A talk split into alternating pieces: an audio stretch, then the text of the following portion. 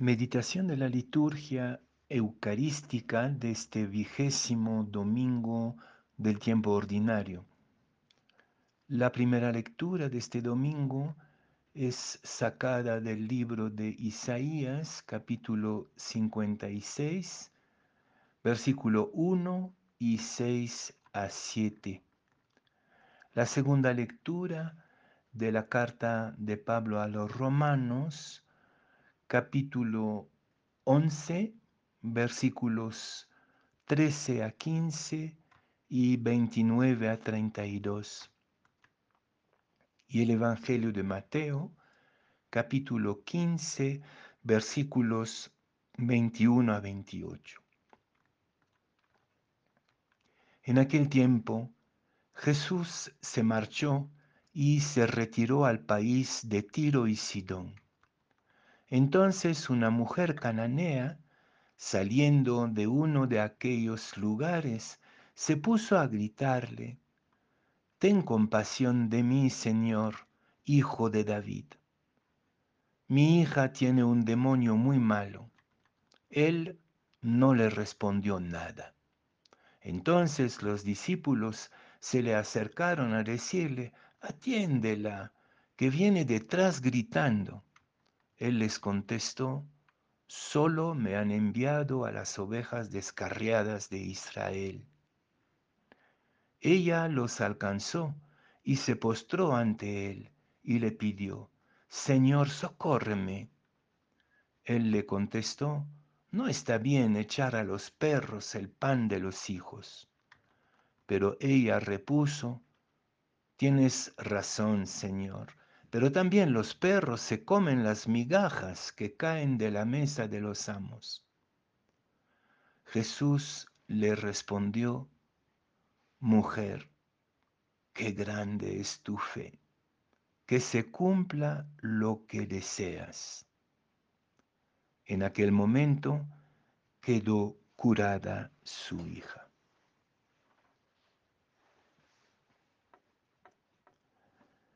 A decir verdad, este Evangelio nos incomoda, incluso nos escandaliza.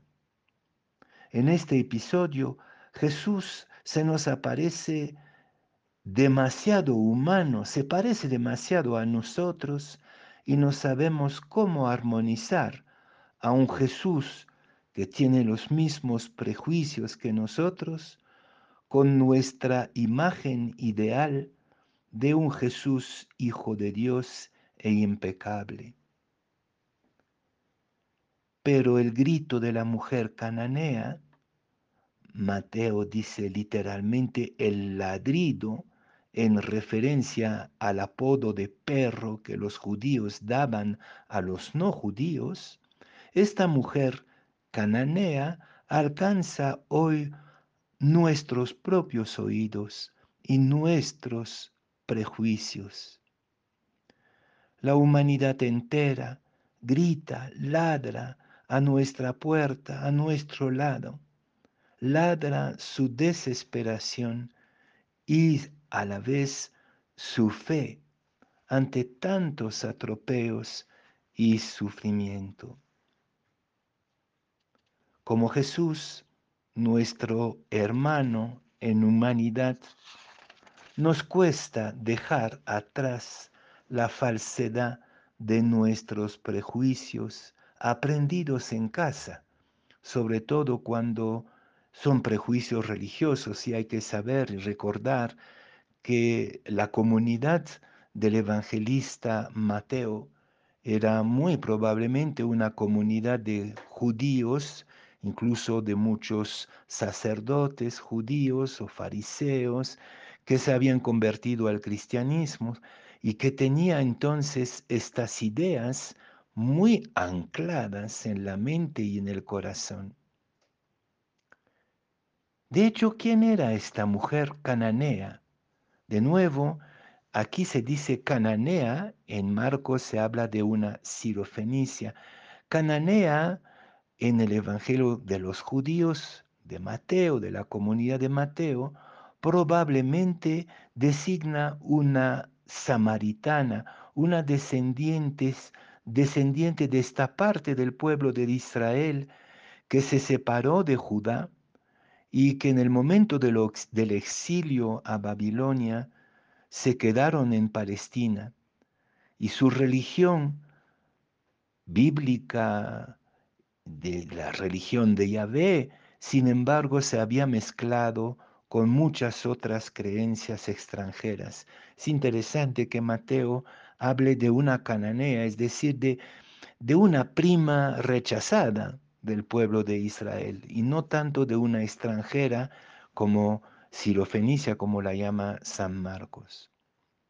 Nosotros vivimos en un mundo que podríamos llamar, entre comillas, cananeo, donde todas las creencias están mezcladas, donde ya no se ve las diferencias y el hilo conductor.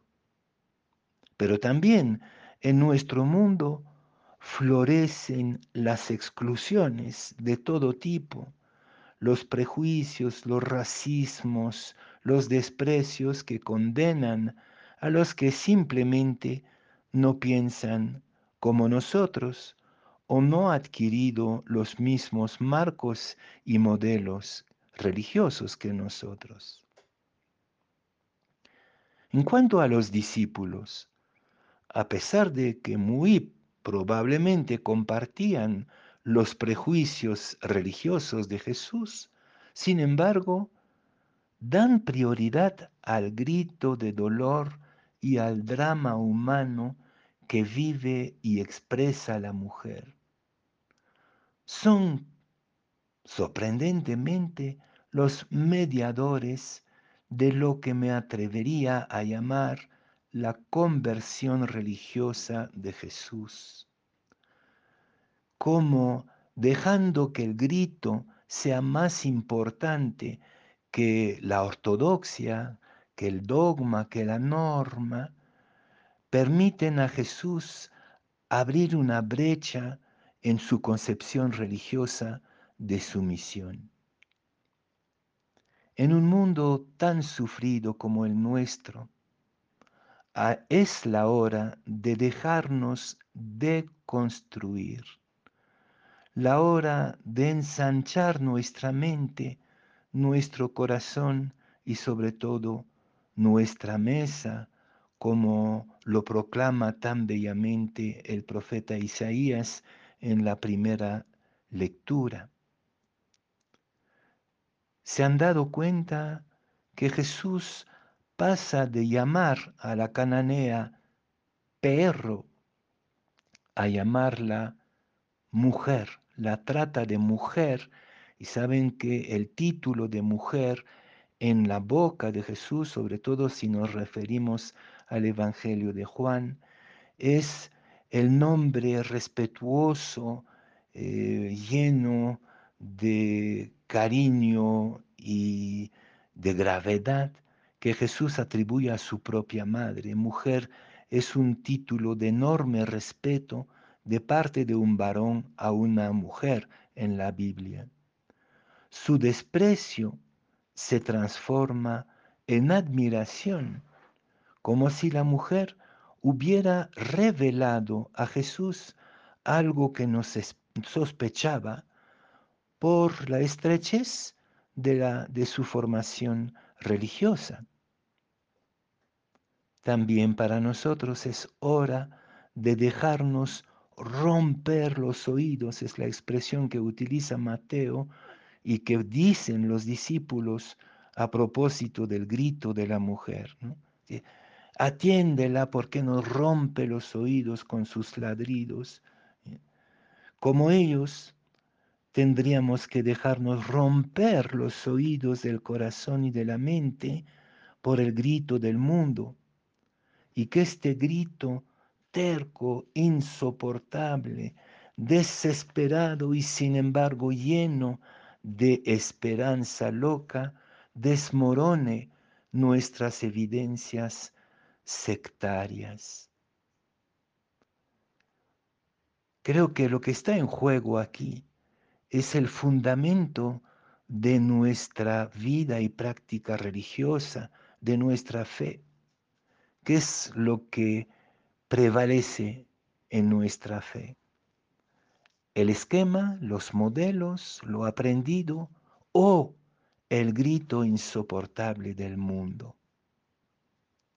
Con Jesús dejemos ensanchar, dejémonos enseñar por la sorprendente sabiduría de los que vienen de otros horizontes, del extranjero, del enemigo ancestral, del vecino incómodo. La verdad que tanta gente se contentarían con las migajas de nuestra solidaridad, de, nuestro, de nuestra amistad. Isaías, por lo contrario, nos insta a hacer de nuestra casa de oración, de nuestra religión, de nuestra fe, una mesa abierta a todos. El pan de la Eucaristía que compartimos en comunidad es el festín de Dios para todos, como dice el Papa en Lisboa, todos, todos, todos, repitamos todos, todos, todos, los cananeos, los enemigos, los pecadores, los extranjeros, los de otra religión, mesa abierta para todos. Como Jesús, dejémonos sorprender. Es sorprendente realmente que esta mujer cananea, herética, lo llame hijo de David. Quiere decir que esta mujer tiene un trasfondo religioso sumamente profundo, anclado en la tradición bíblica y mesiánica, mientras Jesús la trata de perro y ni siquiera se digna responderle en un primer momento. Aprendamos cómo Jesús de la mujer cananea a admirar a aquel que tendemos a rechazar. Casi, casi, pero no sé si es una falta de reverencia, casi escucho decirle a la mujer, mujer, tu fe es grande, es decir, tu fe no sería más grande que la mía, más amplia atrevámonos a decir al que nos sorprende, eres más creyente que yo, tú ensanchas el espacio de mi fe, tú rompes las paredes de mi religión.